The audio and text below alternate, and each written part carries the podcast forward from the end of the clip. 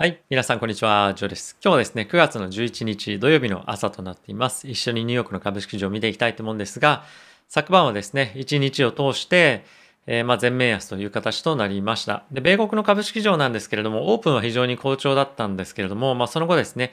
ウォールストリートジャーナルの方からの記事だったりとか、まああとは各 FRB のですね、要人からのコメントっていうところがあって、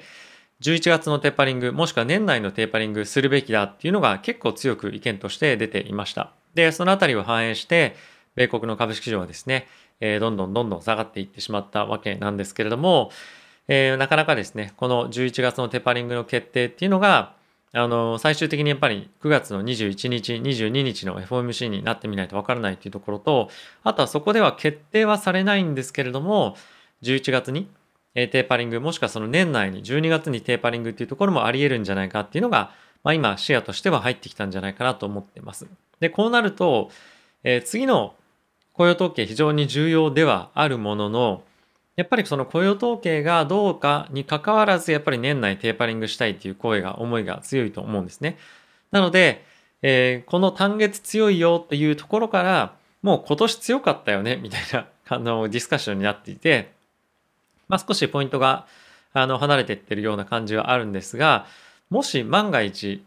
あの次の雇用統計がですね強かったらもうそれは行くでしょみたいな感じに十分なると思うので、えー、やはりですね年内のテーパリング開始っていうところを見据えて少し調整がさらに入ってきてもおかしくないなと思ってます。で同じような調整が仮想通貨の市場の方でも入っていてリスクアセット全般として今少し難しい状況に来てるというのが一つあるんじゃないかなと思っています。はい。えっ、ー、と、まあ、まずは指数じゃちょっと見ていきたいと思うんですけれども、ダウがですね、マイナスの0.78%、S&P がマイナスの0.77%、ナスダックがマイナスの0.87%、ラッセル2000がマイナスの0.96%、で米国の、えー、10年債の金利利回りなんですけれども、1.34というところで、えー、じわっと上昇していますと。で、えー、金利に関してはまあそんなに気にする必要ないって言ったらおかしいんですけれども、え、ここ最近まあ上下していて、まあレンジですよね。で、引き続き米国株もそうなんですけれども、やはりどちらかというと、え、ちょっと S&P ですとかダウ、ナスダックも少し、あの、下り坂じゃないですが、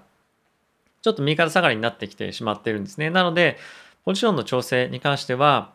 引き続き起こっていくんじゃないかなと思っていますし、あとは債券の利回りに関しても、やはりあの上がり基調に今後はなっていくんじゃないかなと思ってます。で、これを考えてみて、やっぱり来週1週間かけても、もちろん上がってくる局面っていうのは1日単位ではあるとは思うんですが、1週間通して少し厳しい状況になるかなと思いますし、じゃあそこで9月の FOMC で何もじゃあ発言がなかったやったらおかしいんですが、あの、決定がなかったとしても、やはり11月に向けて、えテーパリングあるよねっていうような期待感というか、あの、恐怖感っていうのは残り続けると思いますので、えやはりこの1ヶ月、2ヶ月に関しては、まあ、難聴な相場っていうのが、え引き続きですね、続いていくんじゃないかなと思っています。で、小型株、ちょっと気になるのが、一番はやっぱりアップルの下落ですね。昨日は3.31%下落していまして、えー、後ほどもちょっと触れたいと思うんですけれども、えー、App Store 内の課金が今後大きく形態が変わるということになりそうです。で、これによって大きくですね、Apple に関しては収入源がガクッと減ると。で、これどれぐらいの規模になるかっていうのはまだ将来、あの将来的にわからないんですけれども、まあ、これまでアプリの開発者から取っていた手数料っていうのも、えー、まあごそっと、ごそっとっていうか、あの、減ってしまうっていう可能性がかなり、えー、強いと。で、さらに稼ぎ頭でもある、えー、エピックゲームスが作ってるゲームとかの人たちが訴えてるんですね、この裁判で。なので、そこの大きく収益っていうのが抜けていく可能性があるというところを考えると、それを追随する人たちも今後出てくる。であれば、どれぐらい本当にインパクトあるんだろうっていうのが今後焦点になってきて、でかなりそれはまだ不透明なので分かりませんと。なので、アップルに関しては、まあ、少し今後厳しい値動きっていうのが、えー、あるんじゃないかなと思いますし、まあその iPhone が発表されて、じゃあそれが売れますよっていうふうに言ってバーンって上がったとしても、まあそんなに続いてどんどん上がっていくっていうのはなくて、やっぱり一番焦点になるのは、この継続して資金が入ってくる泥箱だった App Store からの収入がどれだけ減るか。これが本当に非常に重要なポイントがなるな、ポイントになるなと思うので、えーえー、引き続き見ていきたいのと、アップルに関してはかなり、あの、インデックスの中でも割合としては大きいので、インデックスのパフォーマンスっていうのがちょっと落ちる可能性がある。そう考えると、インデックスから資金抜いた方がいいんじゃない？みたいな考え方が、まあ出てきてもおかしくないなと思うんですよね。で、それによって他の勝ち組 GAFAM のところに資金が流れたりとかっていうのも、まあ、十分あると思います。ただし一方で Google もですね、同じような基礎に直面してるんですね。今回 Apple が負けましたけれども。なので、そういった観点からすると、ここ最近好調だった Google っていうのも昨日約2%弱下がっているんですが、同じような展開で同じようなポイントを見ていかないと、少し厳しいかもしれないですね。僕は結構 Google ポジションが大きいので、まあ、このあたりはちょっと甘く見ていた面はあるんですが、ポジションに関してどうしていこうかというのは少し考えていこうかなと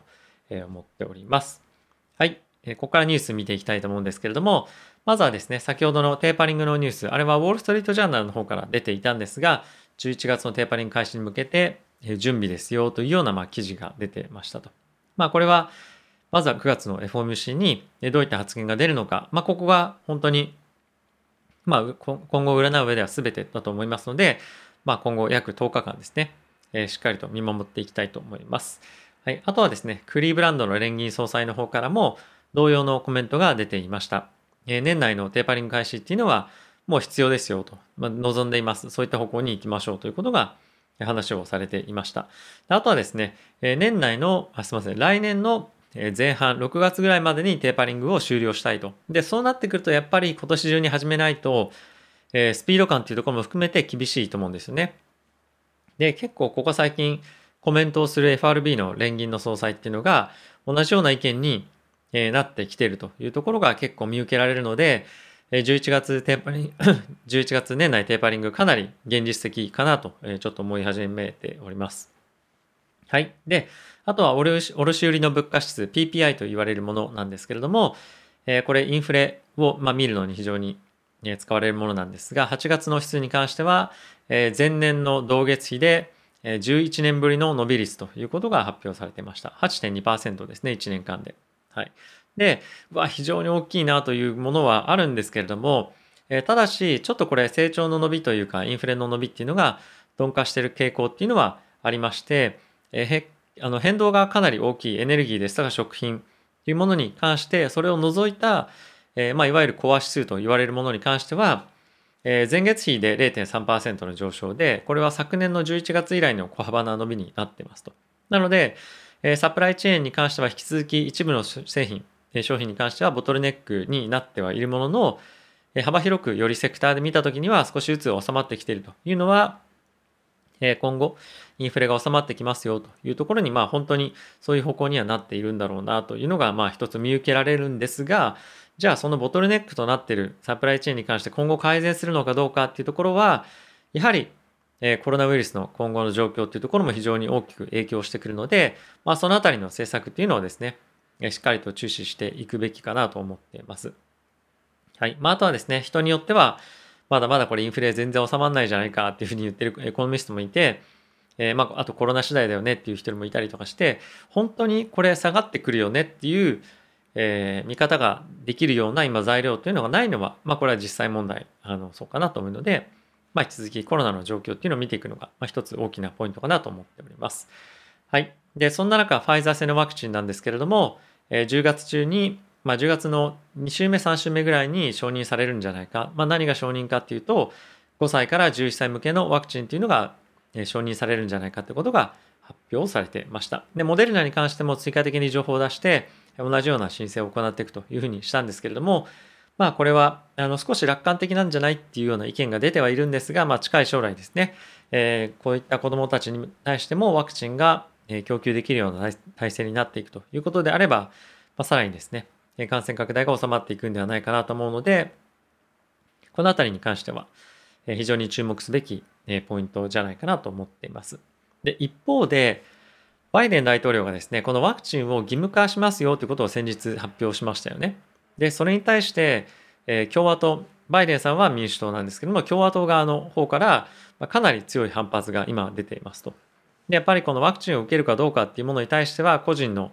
選択の自由がやっぱあるんじゃないかとか、あとはですね、人によっては、やっぱアレルギーがあったりとか、まあいろんな、あの、まあ、体の性別学的な、まあ、いろんな足かせがあったりもするので、まあ、そこはあの一律にしない方がいいんじゃないかっていう意見がありましたと。でもちろんもちろんバイデン大統領も、まあ、そういったあのアナアナフィラキシーショックがある可能性がある人とかっていうのは省くと思うんですけれども基本的にやっぱりアメリカ人っていうのはその選択のその自由というものを奪われるというのを非常に嫌うので、えこの辺りはかなり激しい攻防になるんじゃないかなと思っているので、まあ、バイデン大統領がどのように折れるのかというのが、えー、注目かなと思っています。はい。で、あとはですね、アップルの話は先ほど触れましたね。はい。あとは、あの、バンコブアメリカが毎週ですね、行っている投資家の調査に関して、引き続きですね、ハイテク関連株に資金が流れていますと。で、その一方で、新興国の債券に今非常に資金が流れているということが発表されてました。プラス、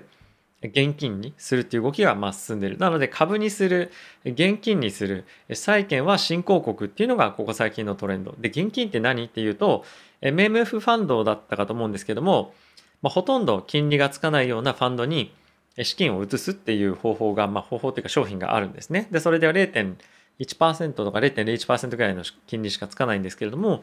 そういったあの資金の移動をできるファンドがあるので、結構、まあ、ファンドをそういった現金に入れながらも警戒してます。ただし、一方で株に、まあ、特にハイテク関連に入れながらも、債券も新興国で買ってるよみたいなのが結構今増えてるというような状況ですね。はい。まあ、あの、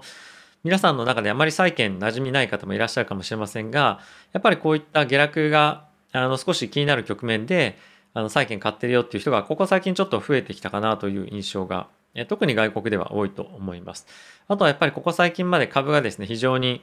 えー、ずっとずっとパフォーマンス好調だった局面で、えー、債券やっぱり買いたいなっていう人も実際いたと思うんですよね。で、米国の10年債がかなり低金利になってしまってきている状況で、じゃあ買えるものって何かっていうと、まあ、リスクが高い債券もしくは新興国のソブリン、まあ、ソブリンっていうのは国が発行している債券ですけれども、そういったものを買うという動きが今出てると。なので、まあ、よりテックに中心に投資はしてるんですが、まあ、比較的少し分散したいなっていう気持ちが出てきてるっていうのは、このあたり、えー、見えて、見え隠れしてるんじゃないかなと思います。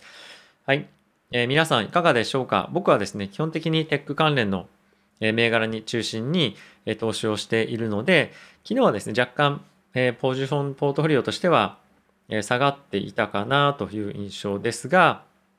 まあ、あまりパニック的な動きにはなっていないので、まあ、そんなには気にしてないというような状況ですね。ここ最近の1週間ぐらいは、まあ、ほぼ資産が横ばい、もしくは若干増えてるぐらいであまり動きがないので、えー、特に警戒しようかどうしようかっていうような感じではないんですけれども、まあ、少しやっぱり指数の動きを見てると、まあ、ちょっと怪しい動きしてますよね。一旦調整がガツンと来ても全然おかしくないので、えー、このあたりはさらにまあ、テーパリング、FOMC っていうような材料が見えてはいるので、ここでどう動くかっていうのは、自分が短期の投資家なのか長期の投資家なのかに加えて今後どこのセクターに投資していこうと思ってるかとかでも結構変わってくると思います。で僕は引き続き高成長が見込める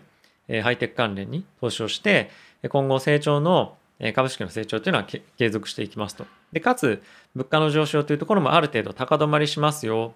米国の経済の成長率がある程度出ますよというところを、鑑みてもそれ以上にしっかりと成長していけるようなセクターってどこだろう？でも、それってそんなにいっぱいなくて、やっぱりテック中心だよねっていうのが、まあ、やっぱりあると思うんですよね。なので、まあ、そのあたりを中心にえ投資をしていきたいのと、あとはやっぱり個別でも少しは、まあ、夢枠じゃないですけど、まあ、そういったところにえ今後投資をしていこうと思ってる中で選んでるのが、まあ、ストラとブレード、えー、ですね。まあ、この2つに関しては、本当に1年間、2年間でパフォーマンス出してくださいっていうようなものよりも、まあ、5年、もしくはその先っていうところを見据えて今入れてるという感じですね。あの買ってから定期的にポジションは積み増しているんですけれども、まあどちらも非常にここ最近の大きな下落のタイミングで入れているというところもあって、結構ボラティティが特にアストラに関しては激しいんですが、まああまり気にすることなく、えもう放置しているような状況となっています。まあこのあたりも持ってないようなあの感じでですね、まあ定期、もう一応見るんですけど、あの、ここに関しての値動きはま特に気にせず、まあ、今一番気になるのはやっぱり僕のポートフォリオだと、まあ、Google が今後 Apple に次いで大きく下げるのかどうかっていうところと、まあ、あとは指数ですね。あの指数がやはり大きくそういった Apple とかえこの Google が下がっていくことによって引っ張られてしまうと。で、それに一緒についていって下がってしまうようなポートフォリオで、まあいいのかどうかっていうところをちょっとやっぱ考えるべきかなと思っているのと、あとやっぱ Google ですとかそういった GAFAM に紐づいた、えー、なんて言うんだろう、銘柄に関してはちょっとやっぱり気をつけなきゃいけないなと思っています。まあ Shopify とか僕は持ってるんですが、まあそれも同様ですよね。はい。まあ引き続きいずれにせよ、長期的な成長っていうのを見込んで資金を入れたいと思ってますので、え皆さんもぜひですね、えどんなストラテジー取ってるかっていうのを共有していただけたりすると、コメント欄に共有していただけたりすると嬉しいです。まあ、あとは、今後非常にですね、仮想通貨のアセットクラスの重要性っていうのは高まってくると思いますので、そのあたり僕はですね、別の概要欄にもあるんですけれども、チャンネルで配信をしていますので、そちらの方もですね、ぜひ気にかけていただけると嬉しいです。ということで、また次回の動画でお会いしましょう。さよなら。